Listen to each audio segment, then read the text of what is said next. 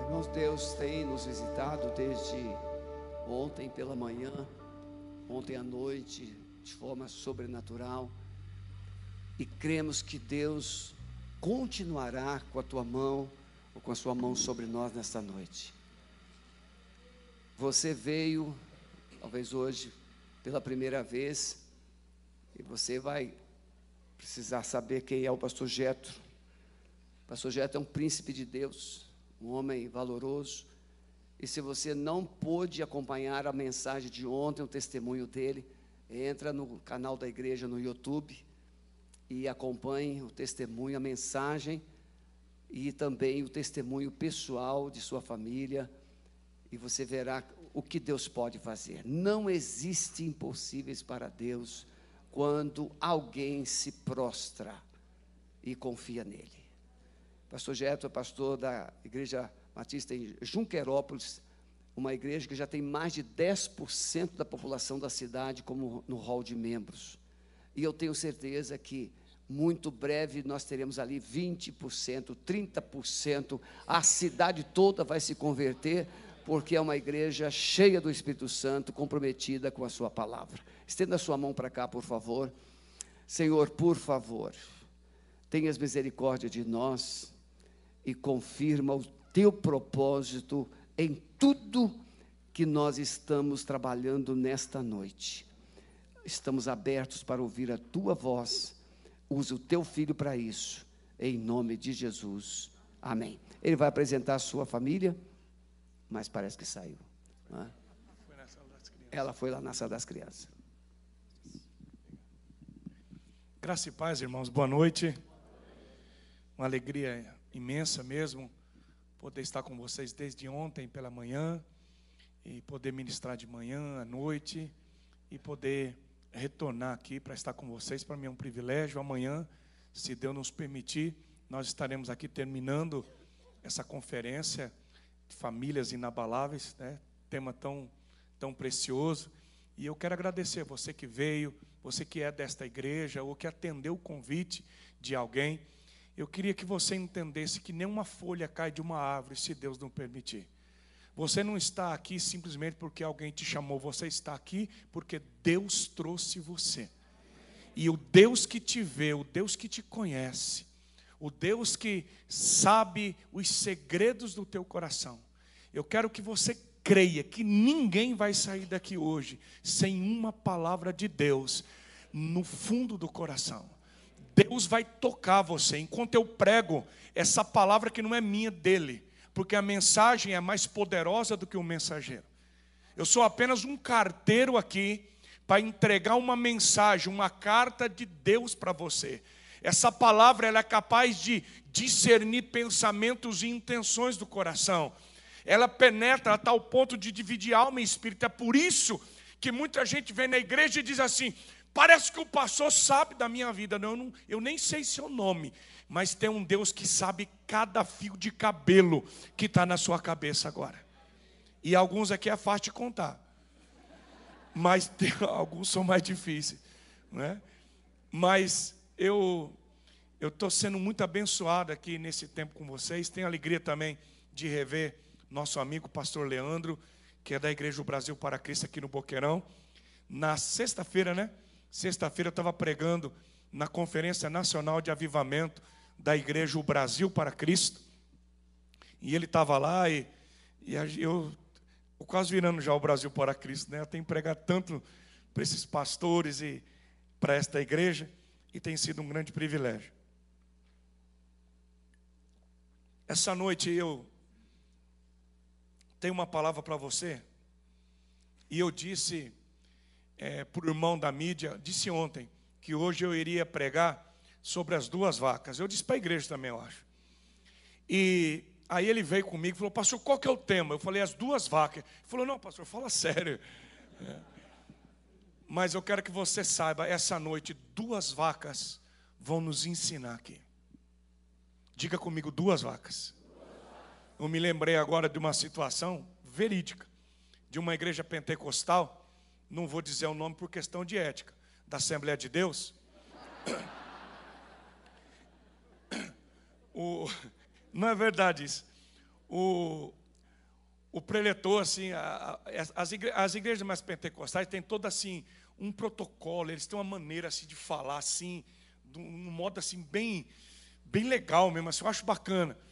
E, então tem toda uma apresentação, tem aquele, todo aquele, aquele jogo assim, eles escolhem palavras assim mais rebuscadas, né? E eu, eu acho super legal quando eu vou pregar e tem tudo isso. E, mas pensa numa igreja bem pentecostal assim, e o, o preletor foi na frente e o pastor disse: Antes do preletor oficial da noite ministrar a poderosa palavra do Altíssimo, uma irmã vai nos entoar um hino, preparando-nos para receber a mensagem. E aí soltou o playback. E a irmã pentecostal começou a cantar. A jumenta vai falar, ah, vai, a jumenta vai falar. e aí é complicado. É. Nesse caso não vai ser a jumenta, vai vão ser duas vacas que que vão nos ensinar hoje lições preciosas. Então vamos lá. É.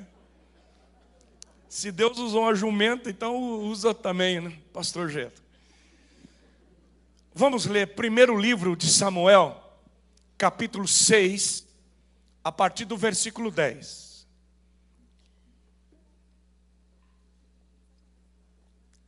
1 Samuel, capítulo 6, a partir do versículo 10. Eu vou ler na NVI. Diz assim: ó, E assim fizeram. Pegaram duas vacas com cria, vacas que tinham acabado de parir. Pegaram duas vacas com cria, amarraram-nas a uma carroça e prenderam seus bezerros no curral. Colocaram a arca do Senhor na carroça e junto dela a caixa com os ratos de ouro e as imagens dos tumores.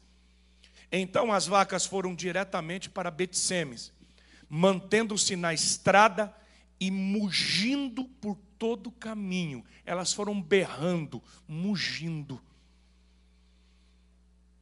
Não se desviaram nem para a direita nem para a esquerda. Os governantes de os governantes dos filisteus as seguiram até a fronteira de Betsemes. Ora, o povo de Betsemes estava colhendo trigo no vale. E quando viram a arca, alegraram-se muito. A carroça chegou ao campo de Josué, de Betsemes, e ali parou ao lado da grande rocha. Diga comigo, a grande rocha. É lindo isso. Então cortaram a madeira da carroça e ofereceram as vacas como holocausto ao Senhor. Os levitas tinham descido a arca do Senhor e a caixa com os objetos de ouro e as tinham colocado sobre a grande rocha. Naquele dia, o povo de Betsemes ofereceu holocaustos e sacrifícios ao Senhor. Os cinco governantes, os cinco príncipes dos filisteus viram tudo isso e voltaram naquele mesmo dia a Ecrom. Os filisteus enviaram ao Senhor como oferta pela culpa esses tumores de ouro, um por Asdod, outro por Gaza, outro por Ascalon, outro por Gate e outro por Ecrom. O número dos ratos de ouro foi conforme o número das cidades filisteias que pertenciam aos cinco, aos cinco governantes, tanto as cidades fortificadas como os povoados do campo. A grande rocha sobre a qual puseram a arca do Senhor, é até hoje uma testemunha no campo de Josué de Betsemes. Diga aleluia. A arca da aliança, também chamada a arca da presença, era um dos objetos que Deus deu o desenho para Moisés no Monte Sinai e Ali no deserto foi construído o tabernáculo e os utensílios do tabernáculo. E a arca da aliança. Havia uma palavra de Deus que sobre a tampa da arca, chamada de propiciatório, em cima dessa tampa, desse propiciatório, haviam dois querubins, um de frente para o outro, com as asas abertas. E Deus disse: A minha presença. É por isso que a arca da aliança também a chamada arca da presença. essa arca da presença, Deus disse: Eu vou manifestar a minha presença, a minha glória, a minha Shekinah vai virar entre os querubins sobre a arca da aliança. Era um símbolo da presença de Deus. Era um lugar onde Deus se revelava. Quando Moisés entrava na tenda e ele conversava com Deus, que falava com Moisés entre os anjos de sobre a arca, a face de Moisés brilhava, porque você se torna a semelhança do Deus que você adora.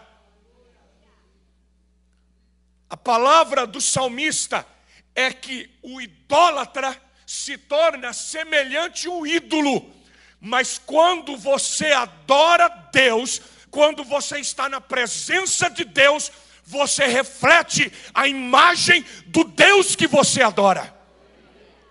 Por isso é fácil você conhecer uma pessoa que está na presença de Deus. Porque quando você toca algo, você absorve o cheiro, a fragrância. Por isso a igreja tem um perfume de Cristo. Por isso que nós somos a imagem e a semelhança desse Deus. Por isso os quatro seres viventes têm a semelhança do leão, do boi, a semelhança da águia voando, a semelhança do homem, porque os quatro seres viventes estão diante do trono e adoram de dia e de noite por toda a eternidade. Os quatro seres viventes têm a semelhança daquele que está sentado no trono. Pode aplaudir o Senhor mesmo, porque é maravilhoso isso. Quando o povo de Israel caminhava no deserto, quando a nuvem se movia, o povo se movia. E então dava ordem aos levitas, aos sacerdotes, eles levantavam a arca. Quando a nuvem se movia, eles tomavam a arca. E Moisés dizia: Levanta-te, Senhor, e sejam dissipados os seus inimigos. A arca ia na frente porque Deus não anda atrás, Deus anda na frente. Não é Deus que segue você, é você que segue Ele. Olha aqui para mim, Jesus não segue ninguém, é você que segue Ele. Tem muita gente que diz: Vem comigo, Jesus. Olha, Jesus, eu vou fazer isso, eu vou fazer aquilo. Ó, Jesus, vem comigo. Não. Jesus diz: Quem quiser me seguir, Negue-se a si mesmo. A presença de Deus não vai atrás, a presença de Deus vai na frente. Deus não tem compromisso com as suas vontades, Deus tem compromisso com a vontade dEle. Venha sobre nós o teu reino e seja feita a tua vontade aqui na terra. Não é Deus que vai fazer a tua vontade, é você que tem que fazer a vontade dEle. Tem gente gastando muito tempo orando, tentando convencer Deus para que Deus faça o que você quer. E deixa eu te dizer, você é barro, ele é o oleiro. Você é criatura, ele é criador. A oração que Jesus nos ensinou é para nós fazermos a vontade dele. Quando a nuvem se mover, você se move porque a presença de Deus vai na frente. Agora pensa comigo, se a presença de Deus, se Jesus vai na frente da tua casa, se Jesus caminha na frente dos teus projetos, quem que vai deter você? O nosso problema é que às vezes nós andamos por caminhos que aos nossos olhos parecem direitos, mas o fim desse caminho é morte, porque quando você caminha e espera que Deus venha atrás, você caminha sozinho. Mas quando Deus vai na tua frente, não tem porta fechada, não tem inimigo, não tem muralha que vai ficar diante de você. Diga aleluia. Quando a nuvem se movia, a arca se movia aí na frente. A arca era o símbolo da presença, da glória de Deus. No templo de Salomão, no templo de Salomão, a arca da aliança, ela ficava no santo dos santos, Para quem está visitando a gente, para quem é novo na fé, deixa eu, te, deixa eu te explicar. Tanto o tabernáculo como o templo haviam três repartições. Havia, primeiramente, o átrio, aonde as mulheres podiam ficar, os homens podiam ficar, não podia entrar doente, aleijado, não podia entrar quem não era judeu, mas no átrio, vamos pensar que é onde vocês estão. Nesse átrio, homens e mulheres podiam ficar, participar no templo. Agora, havia uma cortina, uma repartição, e aqui era o lugar santo. Aqui era o lugar onde era feito o sacrifício, onde estava o altar, o candelabro. Aqui os levitas, sacerdotes, homens podiam entrar nesse lugar. Mas havia um terceiro lugar, onde havia um véu, uma cortina que separava, e a arca da aliança estava nesse terceiro lugar chamado Santo dos Santos. Aqui nesse Santo dos Santos, somente uma vez por ano, o sumo sacerdote entrava no dia de Yom Kippur, no dia do perdão, e ele entrava e ele oferecia sacrifício por toda a nação de Israel. Porque ali, sob a arca, estava a presença, a glória de Deus. Mas vamos aqui. No tempo do sumo sacerdote Eli, o povo de Israel virou as costas para Deus. O sumo sacerdote Eli tinha dois filhos. Um chamava Ofini e o outro se chamava Finéias. O povo de Israel pecou contra Deus. O povo de Israel não valorizou a presença de Deus. Os dois filhos do sumo sacerdote Eli começaram a roubar as ofertas do altar que eram queimadas para Deus. Os dois filhos começaram a transar com mulheres dentro do templo, da casa de Deus. Eles profanaram a presença, eles desprezaram a presença de Deus. E Deus disse: Eu vou retirar minha presença desse lugar eles estão brincando com a minha glória. O sumo sacerdote Eli se tornou um homem passivo ao pecado. Ele viu os seus filhos pecando, ele sabia do pecado dos seus filhos, ele se tornou obeso, não apenas obeso fisicamente, ele se tornou um obeso espiritual. Todas as vezes que você lê na Bíblia, todas as vezes que o fala na Bíblia do sumo sacerdote Eli, ele está sentado. Quando o povo de Israel está lutando contra os filisteus, ele está sentado. A arca de Deus é levada para o campo de batalha, porque Israel está perdendo a batalha para os filisteus. O sumo sacerdote está sentado. Quando Ana está chorando e gemendo, o sumo sacerdote está sentado. Meu irmão, isso nos ensina coisas tremendas, porque às vezes nós estamos olhando para a nossa casa, os nossos filhos estão em pecado, a nossa casa está sendo destruída, o pecado está entrando na nossa casa, o diabo está destruindo a nossa família, e a gente fica sentado engordando.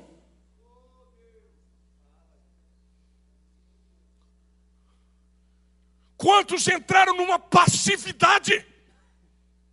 que não consegue mais denunciar o pecado, que não consegue mais se posicionar e dizer: aqui dentro de casa não, essa casa é de Deus, a glória de Deus tem que ser cuidada, tem que ser preservada. E quando os dois filhos do sumo sacerdote levam a arca de Deus para o campo de batalha, pensando que apenas um objeto, vai dar vitória. Meu irmão, você sabia que tem crente que é desse jeito? O cara, ele tem uma Bíblia aberta na empresa e acha que isso vai resolver o problema. O cara frequenta a igreja no domingo, só no domingo, e acha que isso vai resolver o problema.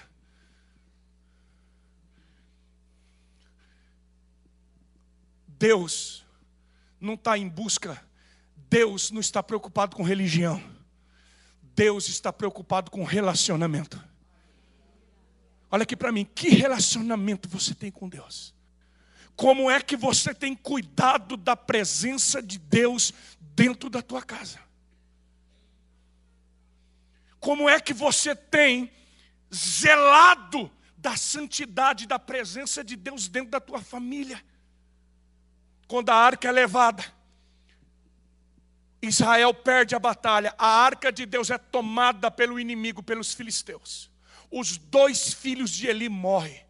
Quando chega a mensagem, mensagem, o, o sumo sacerdote está sentado, quando ele recebe a notícia, os dois filhos morreram, a arca de Deus foi levada embora, ele cai para trás e quebra o pescoço. A nora, a esposa de Fenéas, a nora de Eli, está grávida. Quando ela recebe a notícia que o marido está morto, ela entra em trabalho de parto, ela tem um menino, e ela diz o nome dele vai ser Icabode, porque a glória de Deus foi embora. A glória de Deus foi embora de Israel. Meu irmão, meu irmão, minha irmã, com todo respeito, deixa eu lhe dizer uma coisa. A maior desgraça de uma família é quando a presença de Deus vai embora. É quando a glória de Deus não está mais presente. Agora nós vamos entrar aqui. Porque quando a arca é levada para o território filisteu, filisteu, os filisteus tinham cinco cidades principais, eram cinco príncipes, cinco governantes. E a arca foi levada direto para o templo de Dagon, que era o deus dos filisteus. Os, os filisteus pensam assim: olha, nós vamos colocar a arca de Deus lá no templo de Dagon, porque Dagon, o nosso Deus, vai dar conta de não deixar esse Deus de Israel fazer nada. O Dagon vai neutralizar a ação desse Deus. E eles levam para o templo de Dagon em Asdod e colocam a arca na frente da imagem de Dagon. Quando chega no outro dia pela manhã, e os sacerdotes de Dagon abrem a porta do templo, eles veem a imagem de Dagon com a caída por terra diante da arca de Deus.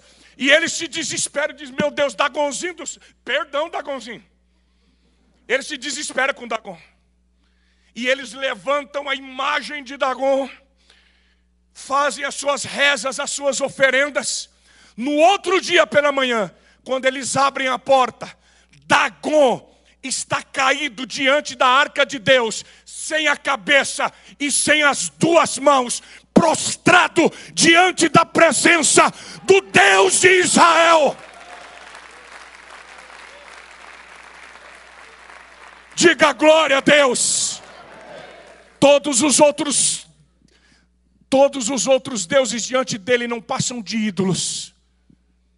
Mas aí eles se desesperam, porque a nação dos filisteus é tomada por uma praga de ratos, por enfermidades eles são tomados de tumores, de hemorroidas. É doença, é praga, é pestilência. E eles pegam a arca de, de Asdod e levam para Gate. Quando está chegando em Gate, o povo começa a morrer. E aí eles pegam de Gate e dizem, tira essa arca daqui. A arca é levada para uma cidade chamada Ecrom. Quando a arca está chegando em Ecrom, os homens, mulheres começam a morrer. Pestilência, tumores, praga de ratos, é uma peste e eles se desesperam. Lê, lê comigo esse texto. 1 Samuel 5,11.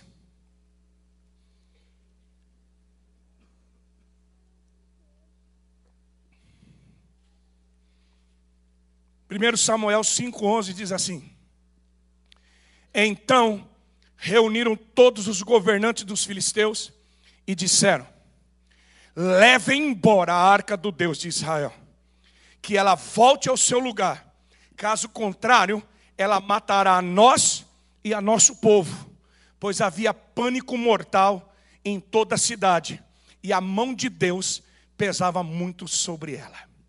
Aí, os sábios filisteus, os feiticeiros, os sacerdotes dos filisteus, eles dizem assim: tem que mandar essa arca embora, tem que devolver, mas não pode devolver de qualquer jeito. Não pode brincar com esse Deus de Israel. Nós vamos ter que mandar uma oferta para ele. Então nós vamos fazer cinco ratos de ouro e cinco tumores de ouro. Nós vamos colocar numa caixa e vamos pegar uma carroça. Vamos colocar em cima da carroça a caixa com as ofertas de ouro e vamos colocar em cima dessa carroça a arca de Deus a arca da aliança. Se é realmente esse Deus de Israel que está fazendo tudo isso, se esse Deus de Israel é poderoso, nós vamos ter que fazer um teste. Nós vamos pegar duas vacas, diga comigo, duas vacas. É aqui agora eu começo as duas vacas. Nós vamos pegar duas vacas que acabaram de dar cria, que acabaram de parir. Nós vamos pegar essas duas vacas, vaca brava, vaca chúcara, vaca que não foi domesticada, vaca que nunca ninguém pegou. Nós vamos pegar duas vacas bravas que acabou dar cria e nós vamos amarrar nessa carroça. Nós vamos pegar os dois bezerros e vamos prender no curral. Não vai ter carroceiro nem cocheiro, nada. Se esse Deus é Deus, ele vai conduzir a presença dele, a arca dele, de volta para Israel. Meu irmão, agora pensa bem, vocês todos, quem já não viu de perto, pelo menos já assistiu pela televisão. Eu, eu e a Leia, a gente gosta muito de cavalo, nós temos um sítio lá no interior de São Paulo. Então eu, eu gosto de mexer com gado, eu, desde menino eu fui criado na roça. Mas todo mundo aqui tem noção do que, que uma vaca brava é capaz de fazer. Meu irmão, uma vaca Nelore, que acabou de dar cria, ninguém encosta nela, ninguém. Dá medo, dá medo. Agora, pensa comigo, essas duas vacas que nunca puxaram um carro, que nunca foram colocadas num arado. Você imagina essas duas vacas amarradas numa carroça e com as crias ainda no curral. Mas a Bíblia diz que essas duas vacas, elas seguiram pelo caminho, sem se desviar nem para a direita, nem para a esquerda. Elas mugiam pelo caminho, mas elas foram direto para Betsemes em Israel e só pararam quando chegaram na grande rocha. Pegaram a carroça, transformaram em lenha e pegaram essas duas vacas e queimaram elas em holocausto ao Deus de Israel. Diga glória a Deus. O que que essas vacas nos ensinam? O que que a gente tem que aprender com essas duas vacas hoje? O que que essas duas vacas têm a ver com a sua vida, com a minha, com a tua família e com a minha? Como é que nós vamos ter famílias inabaláveis? Nós precisamos olhar para essas vacas. Primeiro, a presença de Deus, a glória de Deus, dominou a natureza selvagem dessas vacas. Isso aqui é demais. Porque a natureza dessas vacas, meus irmãos, era quebrar carroça, era meter essa arca no chão, era despedaçar essa arca, era partir para cima de todo mundo. A última coisa que essas vacas iam fazer era seguir certinho e chegar no destino, porque a natureza delas era selvagem, indomável. Então, olha aqui para mim: todo mundo aqui tem uma vaca brava dentro de si essa natureza dentro de você é uma vaca brava. Diga para a pessoa do seu lado, é verdade. Não fica com medo da sua mulher, não. Aproveita agora para, olha bem para ela.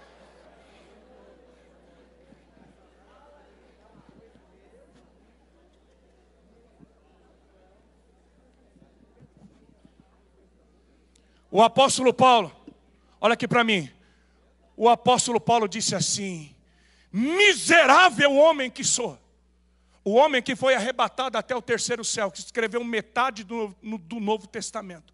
O apóstolo Paulo disse: Miserável homem que sou. Quem poderá me livrar dessa natureza? Porque aquilo que eu quero fazer eu não consigo. Mas o mal que eu não quero está sempre diante de mim. Meu irmão, o Senhor Jesus olhou para os discípulos e disse: olha, vigiai e orai. A gente tem que vigiar antes de orar, porque tem gente que ora, mas não vigia. Vigiai e orai. Para quê? Para que vocês não caiam em tentação, porque na verdade o espírito está pronto, mas a carne é vaca brava, é vaca indomável. Enquanto esse coração bater no teu peito e o sangue correr na tua veia, essa tua carne não vai prestar nunca. É por isso que a tua carne não vai para o céu. É por isso que esse pó vai voltar para o pó. O apóstolo Paulo, escrevendo aos Gálatas, no capítulo 5, ele diz que tem uma guerra. É a guerra do espírito contra a carne, da carne contra o espírito, para dominar a alma. Porque quem controla o coração, controla uma vida. Os caminhos da tua vida não partem da tua mente, caminho, os caminhos da tua vida partem do teu coração. Quem domina o coração, domina um destino, controla uma vida. E aí você olha para mim e diz, pastor, mas como que eu faço, pastor? Porque esta é a tua luta, é a minha luta, e essa luta vai demorar até a gente se encontrar com Deus através da morte, ou nós nos encontrarmos com Deus através da trombeta que nós ouvimos soando agora no início do culto. Enquanto nós não partirmos dessa vida, essa luta acontece, é uma luta diária. Por isso que Jesus disse: quem quiser me seguir, negue-se a si mesmo e tome lugar na cruz, não é carregar a cruz. Tem gente que pensa, quando Jesus disse, olha, toma todo dia a tua cruz, eu tenho que carregar a minha sogra. Não é. Não é a sogra, não é o cunhado, não é o patrão. Não é carregar a cruz. Quando Jesus disse, negue-se a si mesmo e tome a cruz, é vá para a cruz, tome lugar na cruz. Por isso que o apóstolo Paulo diz: já estou já estou crucificado com Cristo, agora vivo não mais eu. Nós precisamos ir para a cruz todo dia. Eu e você precisamos tomar lugar na cruz, morrer. Deixa eu te dizer, essa vaca brava dentro de você, você tem que matar ela todo dia.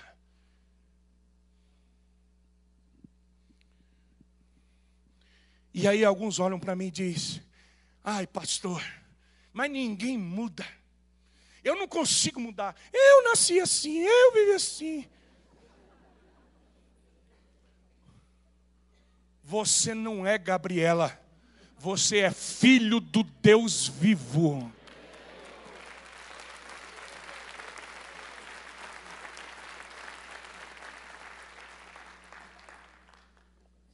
Diga comigo, eu posso mudar.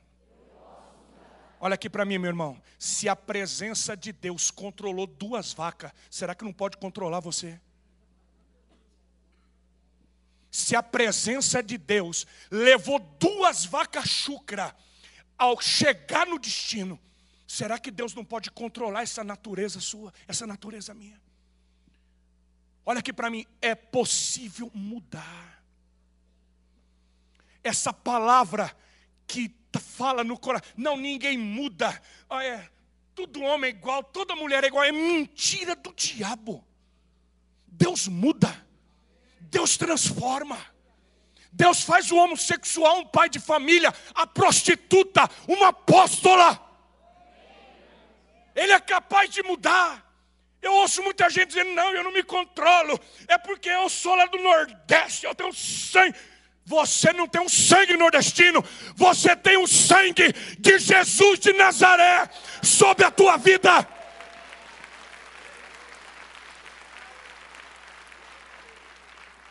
Você tem o sangue de Jesus sobre a tua vida. Eu e você temos o Espírito Santo. Eu e você temos essa luta que Jesus também teve, porque Jesus chega diante, chega no Getsemane, ele diz: Pai, eu não quero Ó oh Deus, passa de mim esse cálice. Eu não quero a cruz, Pai. O que que o Pai respondeu para ele? O que que o Pai respondeu para Jesus? Diga nada. Sabe por que, que Deus não respondeu nada? Porque Deus não barganha com ninguém, quem barganha é o diabo. A palavra de Deus é sim, sim e não, não. O que passa disso vem do capeta. Tem gente querendo barganhar com Deus. Ai, Deus, é a minha vontade. Ah, é o que eu quero. É porque eu não aguento mais. Se Deus não negociou com o filho dele, Deus não vai negociar com você. Deus não barganha com ninguém. O negociante, o comerciante é o diabo. Isaías 14. Deus não negocia. Deus é um Deus de princípios. Nós precisamos desesperadamente que na nossa casa, na nossa família, a glória de Deus se estabeleça. Porque se você carregar a presença dEle, essa a presença de Deus, a glória de Deus, o Espírito Santo de Deus vai produzir um fruto de temperança, de perseverança, de longanimidade, de amor, de paciência, de esperança, de domínio próprio. Quantos, irmãos, quantos casamentos, quantas famílias estão sendo destruídas, porque você não controla essa vaca brava que está dentro de você. Quantas famílias estão sofrendo, quantas famílias estão gemendo, sabe por quê? Porque ao invés de carregar a presença, você quebra a carroça e joga a presença de Deus fora. E o apóstolo Paulo diz assim: Não entristeçais o Espírito Santo. Não entristeça o Espírito Santo que está na tua casa, na tua vida. Em segundo lugar, em segundo lugar, essa é para mim eu acho a parte mais difícil. O texto diz que essas duas vacas, elas gemiam, elas mugiam, elas berravam. E os bezerros berravam atrás. Não sei se você já ouviu isso. O bezerro, o bezerro ele berra, ele muge no curral. E a mãe responde. E a Bíblia diz que essas duas vacas deixaram as crias para trás. E elas só pararam quando chegaram na grande rocha elas não se desviaram, elas não olharam para trás, nem para a direita, nem para a esquerda. Eu acho que essa é a parte mais difícil. A parte mais difícil da nossa vida é a tentação de olhar para trás. É a tentação de deixar as crias para trás. E quando eu falo crias aqui, eu não estou falando do teu filho, da tua filha, não estou falando de pessoas. Eu estou falando daquilo que tem valor para você daquilo que Deus olha para você e diz assim: você não pode mais olhar para trás, você tem que deixar o teu passado. Você tem que deixar a tua história para trás. Quantas pessoas abandonaram família, destruíram lares, porque olharam para trás, ouviram as crias berrando lá no passado, ouviram os bezerros berrando lá no. Não, eu só vou dar uma olhada no Facebook para ver o que está acontecendo. E quando você olha para trás e os bezerros começam a berrar, você sai do alvo, você não chega onde Deus quer te levar e você volta para trás. E a Bíblia diz que nós não somos daqueles que retrocedem e são destruídos, mas nós somos daqueles que avançam e conquistam a vitória, o prêmio. Eu sei que você entende o que eu estou dizendo, porque eu estou dizendo pelo Espírito Santo.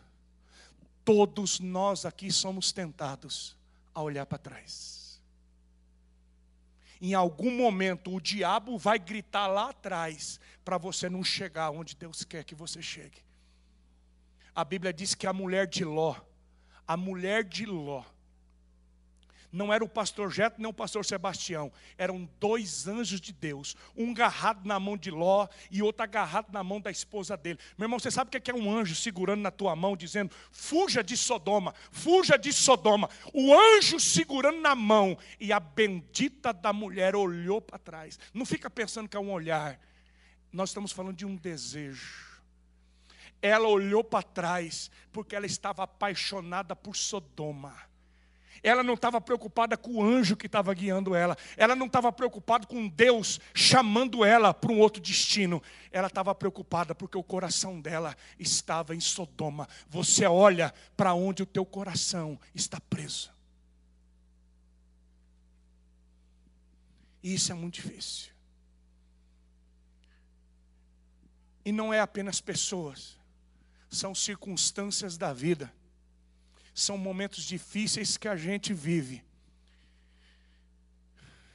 E que às vezes dá vontade de voltar para trás. Eu estava me lembrando enquanto eu preparava esse sermão. Ontem eu contei uma parte da minha vida aqui. E quando eu tinha 20 anos de idade, como eu disse ontem, eu entreguei minha vida a Jesus. Eu estava no meu primeiro ano da faculdade de Direito e eu recebi uma proposta. Deus me disse: em 30 dias eu te tiro do Mato Grosso do Sul e te levo daqui. E em 30 dias eu saí, vim para o estado de São Paulo. Eu estava estudando, eu era um jovem e eu trabalhava com contabilidade, trabalhei 10 anos com isso. E, e eu conheci muitas pessoas. Eu recebi uma proposta que qualquer jovem de 20 anos de idade queria. Eu ganhava o que eu queria, andava de carro importado, morava na casa que eu queria, eu ganhava mais do que eu podia gastar, eu tinha faculdade paga, casa paga, carro importado para andar. Eu vivia um vidão. E agora com a minha vida com Deus, então eu vivendo financeiramente bem, estudando, morando numa boa casa, servindo a Deus, cantando, pregando. Sabe quando você vê o assim, você fala assim: "Meu Deus, eu estou vivendo o céu na terra. Tá tudo dando certo. Eu estou feliz. É Deus comigo. Tudo tudo assim mil maravilhas. Os anos se passaram e eu fazia parte de uma igreja tradicional, não sei se alguém aqui já foi tradicional, entende um pouco o que eu estou dizendo. Mas eu comecei a buscar o Espírito Santo e eu comecei a, a jejuar. Eu sabia que Deus tinha mais para mim e eu comecei a ter experiências com Deus. Eu fui cheio do Espírito Santo e eu comecei a andar. Como a minha igreja não era aquela igreja assim da pegada, eu comecei a andar com os caras assim bem xiita, mas bem pentecostal. Eu acho que por isso que eu peguei esses cacuetos que eu tenho. Eu não sei se você já. Meu irmão, pensa nos caras pentecostal que dormia de terno esperando Jesus voltar. Porque terno era a roupa do crente, entendeu? Aqueles caras bem assim, mais xiita, mas num bom sentido.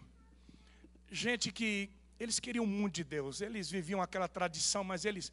Eu nunca vi orar tanto na minha vida, buscar tanto a Deus que nem aquele povo. E a gente se reunia para orar, para buscar a Deus. E, e quando eu saí de um culto uma vez, uma irmã olhou para mim e disse assim: Ô Geto, Deus me deu uma visão a seu respeito. Eu tinha tocado, ela disse: Eu ouvi você tocando lá e cantando na frente, Deus me deu uma visão. Ela disse assim: Eu ouvi um engenho e uma cana passando, e do outro lado assim, é só o bagaço. Eu falei: Que visão interessante. O que, que significa essa visão? Ela disse: Deus me disse que você é a cana. Falei, gente, isso não é visão para ter de crente, não. Ela diz, vigia e prepara. E eu comecei a orar, dizendo, Deus, o Senhor está falando comigo, mas está tudo tão bom comigo.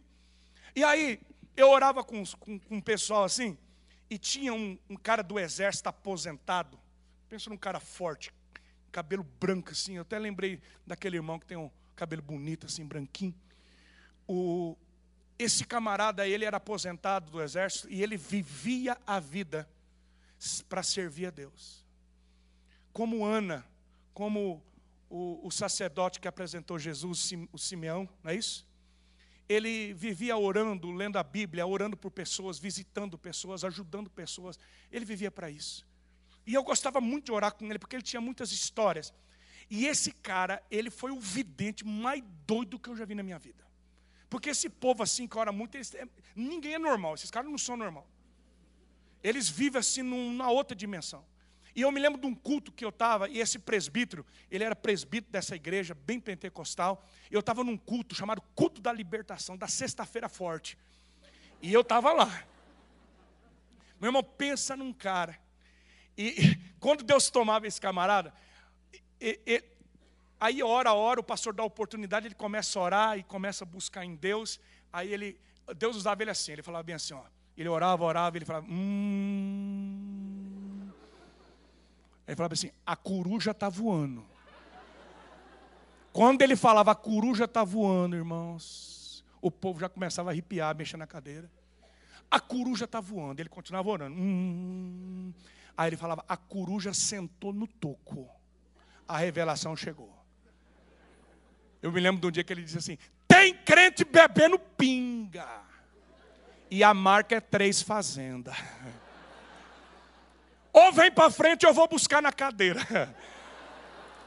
Esse cara está vivo, acho que eu vou trazer ele aqui na Alameda.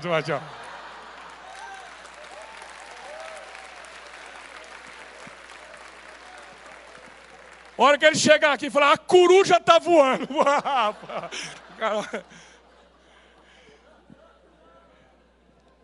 Pensa nos caras que já, o cara já vem para frente chorando, é aquelas coisas. Mas eu estava orando com esse cara. Ele falou bem assim para mim, ô Jeto, Deus está me dando uma visão. Homem muito sério. Ele gostava muito de mim. Ele disse, Jeto, Deus está me dando uma visão. Eu vejo você andando num caminho.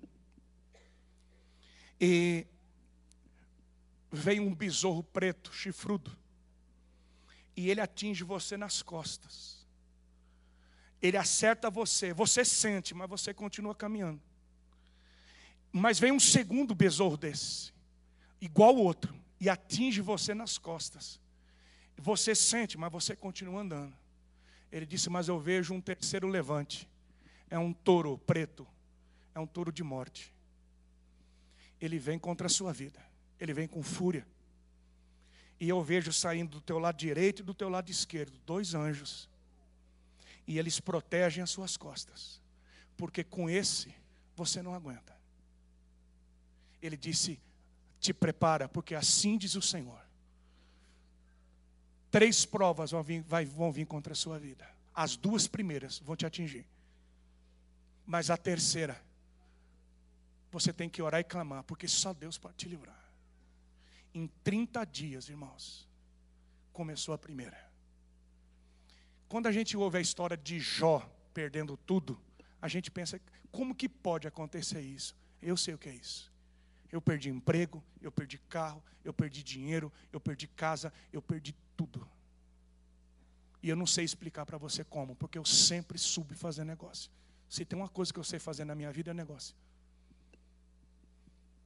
Eu perdi tudo, pastor.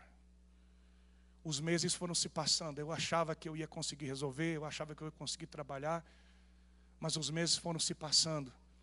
E chegou uma hora que eu não tinha onde morar, eu não tinha dinheiro para pagar a faculdade, eu não tinha dinheiro para fazer uma compra para comer dentro de casa. É desesperador quando você está acostumado a ter tudo e ter o controle de tudo. E chega uma hora e você não consegue controlar nada. Todas as portas se fecham. Você não entende. Em seguida, nesse momento de tanta dificuldade, a minha mãe caiu doente. Morávamos só eu e minha mãe. Eu contei aqui ontem. Meu pai foi embora, eu tinha oito anos de idade. As minhas duas irmãs casaram, era só eu e mamãe. Minha mãe só tinha mim. E a gente foi morar de favor numa casinha do CDHU que não tinha chão, que não tinha piso. Eu fiz um contrapiso não tinha vidro nas janelas e nas portas, não tinha portão na frente, não tinha muro. Nós fomos morar nesse lugar.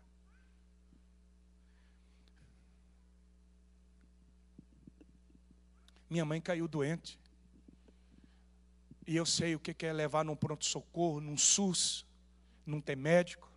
Minha mãe gemia de dia e de noite um mês, dois meses, três meses, e ninguém descobriu o que ela tinha. Eu fiquei doido, porque eu não sabia se eu procurava emprego, eu não sabia se eu fazia um bico durante o dia, se eu fazia faculdade, porque eu já não tinha nem dinheiro para pagar mais, se eu ia atrás de alguma coisa para conseguir comprar o alimento, se eu cuidava da minha mãe, se eu limpava a casa, se eu lavava a roupa, porque era, éramos só nós dois. Eu levava minha mãe de madrugada no pronto-socorro, não tinha médico. E ela gemia e dizia assim: Ô filho, fala para Deus me levar que eu não aguento mais. E a gente sentado no banco de concreto, ela deitada com a cabeça no meu colo, e a gente madrugada esperando, e, e, e ninguém conseguia resolver. Eu chorava e dizia: Deus, passa a dor para mim. Deus, se o Senhor quer me provar, prova a mim, não, não faz nada com a minha mãe.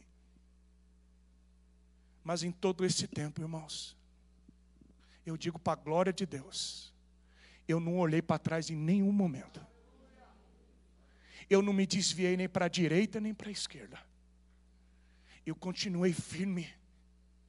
Eu continuei pregando, eu continuei testemunhando, eu continuei cantando, eu continuei tocando. Eu disse: Eu não sei o que vai acontecer. Pode berrar o que berrar, pode gritar o que gritar. Eu sei para a rocha que eu estou caminhando. A minha rocha é Cristo e eu vou até o fim. Um dia, quando chegou a tardezinha, eu ajeitei minha mãe que eu ia para a faculdade. E quando eu estava me ajeitando, eu não consegui me arrumar. Eu comecei a ter uma febre, uma febre, um mal-estar. E eu não falei nada para minha mãe, mas ela já estava ajeitada na cama. E eu não tive força para ir para a faculdade. Eu disse: não, deve ser uma gripe, algum mal-estar, eu estou muito cansado. E eu tomei um banho, me ajeitei, não comi nada, deitei na cama e disse: Eu vou dormir, eu vou descansar. E eu falando com Deus, orando. E quando deu umas dez, dez e pouco da noite, aquela febre foi aumentando, aquele mal-estar. E eu disse: Eu vou levantar e eu vou, eu vou para o hospital, eu vou fazer alguma coisa. Quando eu quis levantar, eu não conseguia mais controlar meu corpo. Eu não sei se você já ficou petrificado em cima de uma cama. Sabe quando a mente funciona? Quando você tem completa lucidez, mas o teu corpo está completamente inerte. Eu, eu, eu, eu não conseguia mexer uma mão, não conseguia me levantar. Eu disse, eu vou dar um grito, eu vou pedir socorro, algum vizinho vai me ajudar mas eu quis gritar, não saía voz, uma opressão. Literalmente eu lembrei da visão do irmão, sabe, com o touro, aquele touro de morte, aquele touro preto, aquele sentimento: eu vou acabar com você, eu já, eu já acabei com tudo que você tinha, eu vou acabar com a sua mãe, eu vou acabar com você, eu vou te destruir. Sentimento de morte, de opressão, o inferno espremendo a gente. Eu já estava debaixo de três cobertores e eu tremia. Nesse momento eu lembrei de tudo que eu tinha ouvido, de tudo que eu tinha vivido. E eu disse assim: Deus, eu não consigo, eu não consigo gritar, eu não consigo me defender, eu não tenho mais forças. Mas o Senhor fez promessa na minha vida. E as promessas que o Senhor me fez ainda não se cumpriram. Então que o Senhor repreenda Satanás que o Senhor me livre desse touro, dessa morte, dessa opressão do inferno. Irmãos, eu não vi nada, mas eu senti duas mãos levantando aqueles cobertores. E aquelas duas mãos tocaram os meus dois pés no mesmo tempo. E subiu como se fosse um, um óleo quente, um, um fogo queimando, queimando, queimando. Quando chegou na cabeça, eu pulei da cama e eu assustei com aquilo. Eu disse assim: eu devo estar tendo uma alucinação um, por causa da febre, devo estar tendo um, uma vertigem. E eu ouvi a voz de Deus. Deus disse: Não é vertigem nem alucinação. Eu estou aqui. E para você saber que sou eu, vai lá orar pela sua mãe, que eu vou curar ela agora. Aí eu saí do meu quarto.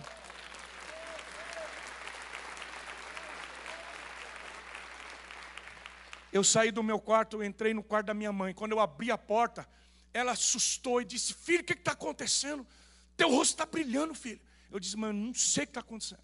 Mas Deus disse para mim orar pela senhora. Quando eu coloquei a minha mão sobre ela, aquele fogo tomou ela. E ela levantou da cama, dando glória a Deus, e foi curada naquela hora. Completamente curada.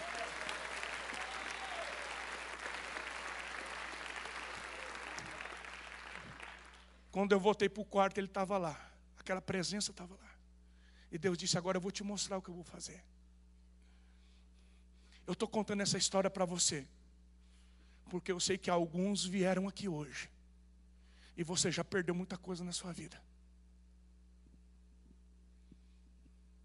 Tem muita coisa que ficou para trás. Tem muita coisa na sua vida que você não entende. E Deus te trouxe aqui hoje para dizer para você: não se desvie nem para a direita, nem para a esquerda, para de olhar para trás e olha para frente, porque você ainda não chegou no teu destino. Essas duas vacas, elas não olharam para trás, elas não olharam para suas perdas, elas não olharam para suas dores. Para de olhar no retrovisor, para de olhar para trás, para de olhar para o que ficou e olha para frente, porque o teu melhor não, não ficou para trás, o teu melhor ainda está diante de você.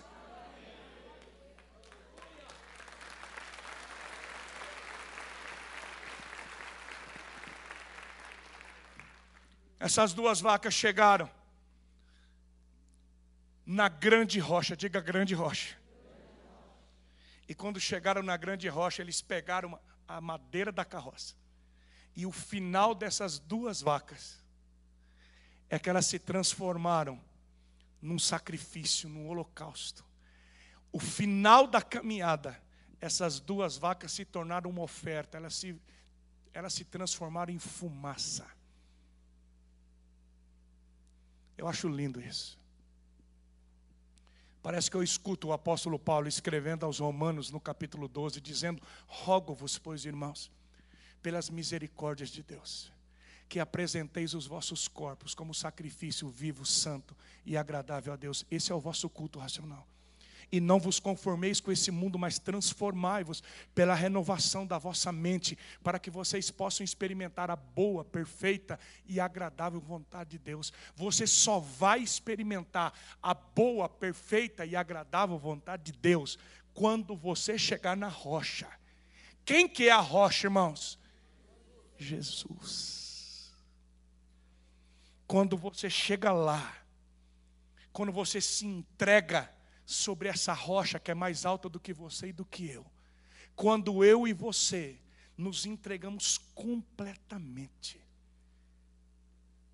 Quando a gente vira fumaça na presença de Deus, e não, é, não sou mais eu quem vive, é Ele que vive em mim. Quando a vontade dele se cumpre na minha casa. Sabe quando que a tua casa vai ser uma casa indestrutível? Quando a tua casa virar uma fumaça de louvor a Deus quando você e seu marido virar cinza, sabe por quê? O vento não pode levar carne e osso.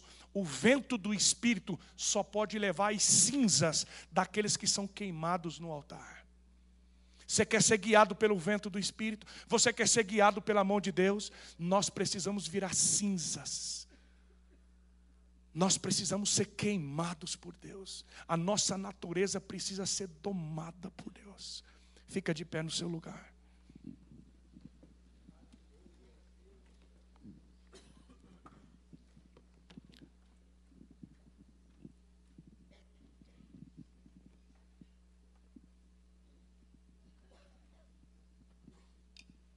Pessoal do louvor, me ajuda. Eu quero terminar orando. Eu sei que alguns aqui estão pela primeira vez. Ou a gente aprende com essas duas vacas, ou a gente vai quebrar a carroça inteira. Alguns aqui já despedaçaram a carroça. Alguns aqui já quebraram tudo, porque essa vaca indomável, ela causou muita destruição na sua vida, na sua casa. Eu sei o que eu estou falando. Quantos aqui já quebraram carroça, já quebraram casa, já brigaram, já gritaram, já correram para trás. Aí você olha para mim e diz, pastor, tudo que o senhor está falando aí é verdade. E agora? E agora que o Deus do recomeço está aqui. O Deus, o Deus que não joga fora os cacos, mas o Deus que pega os cacos da nossa vida e faz um vaso novo para a glória dele. Já tem pessoas vindo no altar, e eu sei que na galeria tem muitos que precisam. Se você está aí no seu lugar e diz, pastor, é comigo, a minha casa precisa desse milagre. Eu não quero mais olhar para trás, eu não quero mais olhar nem para a direita nem para a esquerda, eu não quero mais, eu não quero mais que essa vaca brava domine a minha vida, eu quero que a vontade de Deus se cumpra. Eu quero que a arca de Deus, eu quero que a arca de Deus, que a presença de Deus controle o meu casamento. Oh, Sunai.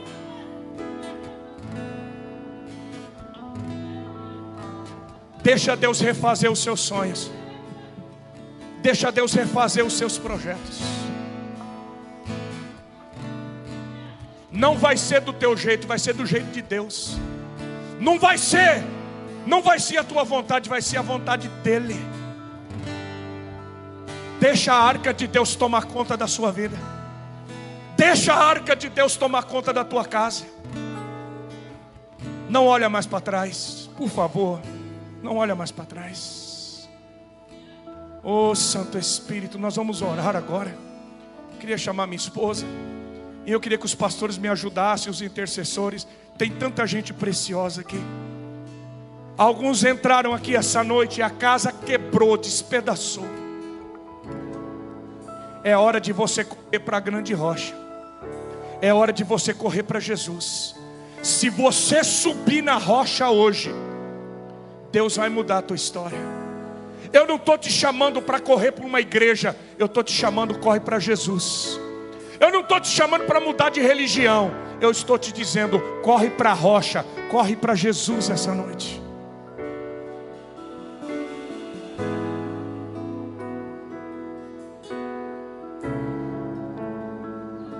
quando nós, pastores, demos mão, as mãos aqui para orar, o Espírito Santo de Deus trouxe no meu coração uma pessoa, e o desejo dessa pessoa é um desejo de morte. O desejo dessa pessoa é se jogar dessa galeria. O pensamento dessa pessoa é: se eu me jogar daqui, eu morro que eu quero é me jogar daqui. E Deus me manda te dizer isso nessa noite, para que você saiba que você tem um Deus que te vê, que quer te libertar. Você não precisa se manifestar, você só precisa correr para Jesus nessa noite. Você só precisa correr para Jesus nessa noite.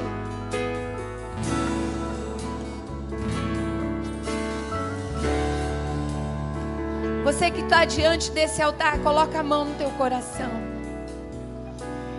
Esse lugar é um lugar de cura, é um lugar de alinhamento. Talvez você chegue aqui nessa noite e você diz assim: Eu já fiz com que a presença fosse. E a presença se foi. E é desesperador quando a presença se vai. Porque a melhor coisa da vida, o que faz a vida valer a pena, é a presença do Espírito Santo de Deus. Mas Ele quer te pegar no colo outra vez. Ele quer te abraçar outra vez. Ele quer dar sentido na tua vida outra vez. Ele quer te alinhar outra vez. Ele quer que você carregue a arca outra vez nessa geração. Ele quer restaurar a arca lá dentro da tua casa. É desesperador voltar para tua casa porque a alegria se foi, a presença se foi. Talvez no teu coração você está dizendo: Icabode, foi-se a glória do Senhor, não vale mais a pena. Mas o Senhor quer restaurar a presença dEle dentro da tua casa. É por isso que Ele te trouxe aqui nessa noite. Ainda que no teu coração o desespero tem te dito: desiste, desiste, chega, chega de chorar. O Espírito Santo nessa noite te diz: Eu vou fazer valer a pena outra vez. Eu vou fazer a tua vida valer a pena outra vez. Eu vou fazer a tua família valer a pena outra vez. Eu vou fazer o teu casamento valer a pena outra vez. Você vai saber ter alegria outra vez. Coloca a mão no teu coração. Suri eshere karamanai te queimanas tenie neshere karamana. Oh, ni eneshere karamane te queimanas o Senhor está derramando um vinho novo no teu coração. Um vinho novo, um vinho novo, é uma alegria nova.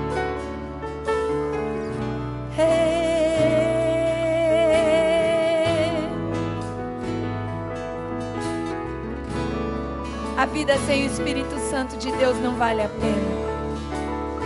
Você nasceu para estar na rocha. Você não foi feito para o pecado. Você não foi feito para as crias que ficaram para trás.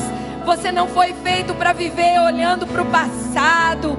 Você não foi feito mas você foi feito para a presença.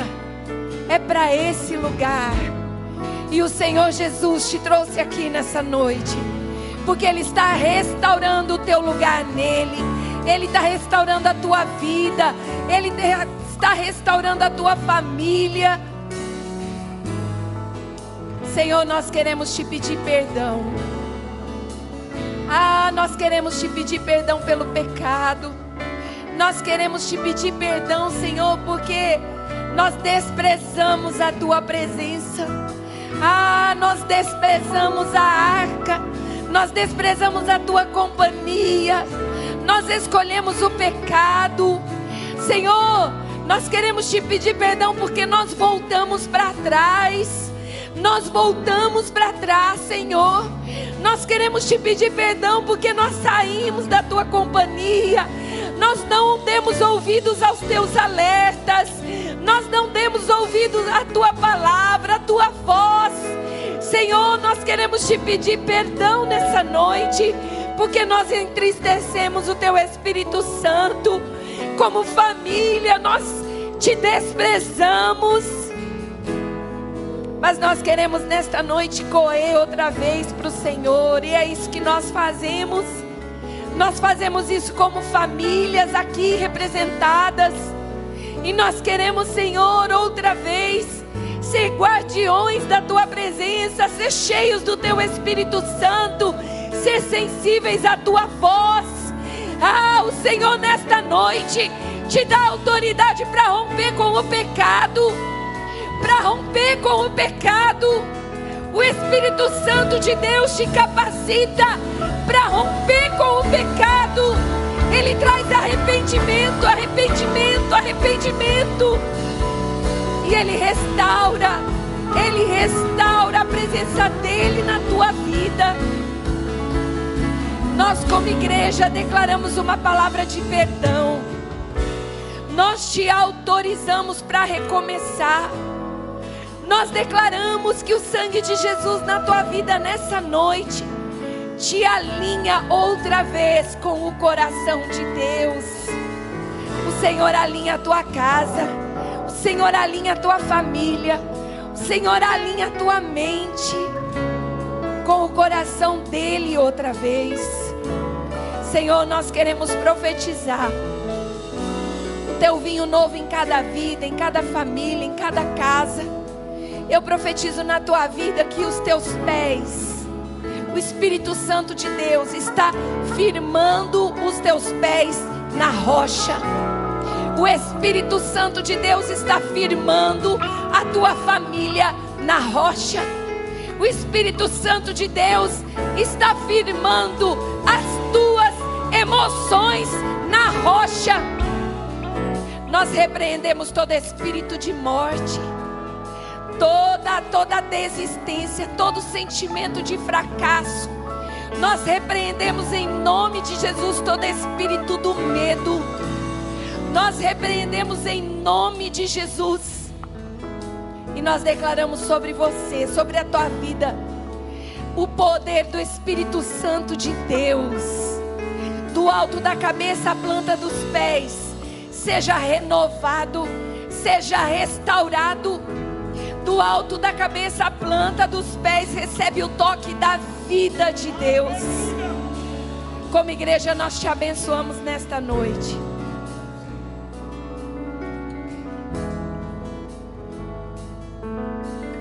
Se você está dizendo assim, lá dentro da minha casa tem uma vaca brava. Ou se você está dizendo assim, eu sou essa vaca brava. A glória do Senhor é poderosa. A glória do Senhor é poderosa para colocar essa natureza indomável alinhado com a vontade de Deus e ele vai fazer dentro da tua casa. Os teus filhos são dele. Ele vai chegar com poder na vida dos teus filhos, na vida dos teus amados, na vida do teu marido. A glória de Deus é poderosa. Senhor, nós declaramos esse alinhamento com o céu. Nós temos famílias inabaláveis. Você pode ficar de pé nessa noite, levantar tua mão bem alto e dizer: A minha família. Agora você vai falar com fé. A minha família é uma família inabalável. Nesta noite, nós corremos outra vez para a rocha. Firmamos os nossos pés na rocha. Por isso somos inabalável. Em nome de Jesus. Você pode aplaudir a presença do Espírito Santo de Deus. Aleluia. Aleluia. Aleluia. Você consegue abraçar uma meia dúzia de pessoas e dizer: Olha, é Deus que está no controle na tua vida, é Deus que controla a tua casa, é Deus que controla seu coração. Aleluia.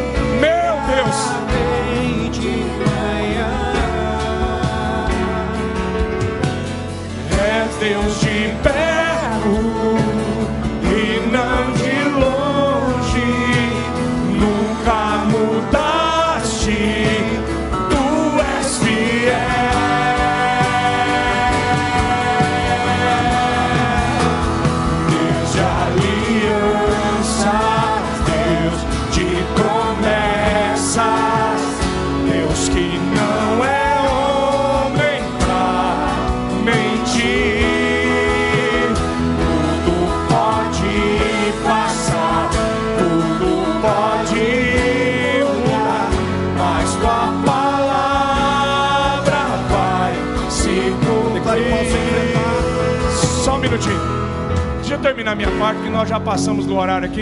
E eu sei que muita gente vai trabalhar bem cedinho. Olha aqui para mim. É a primeira vez que você me vê que eu estou aqui. Mas eu queria te pedir uma coisa.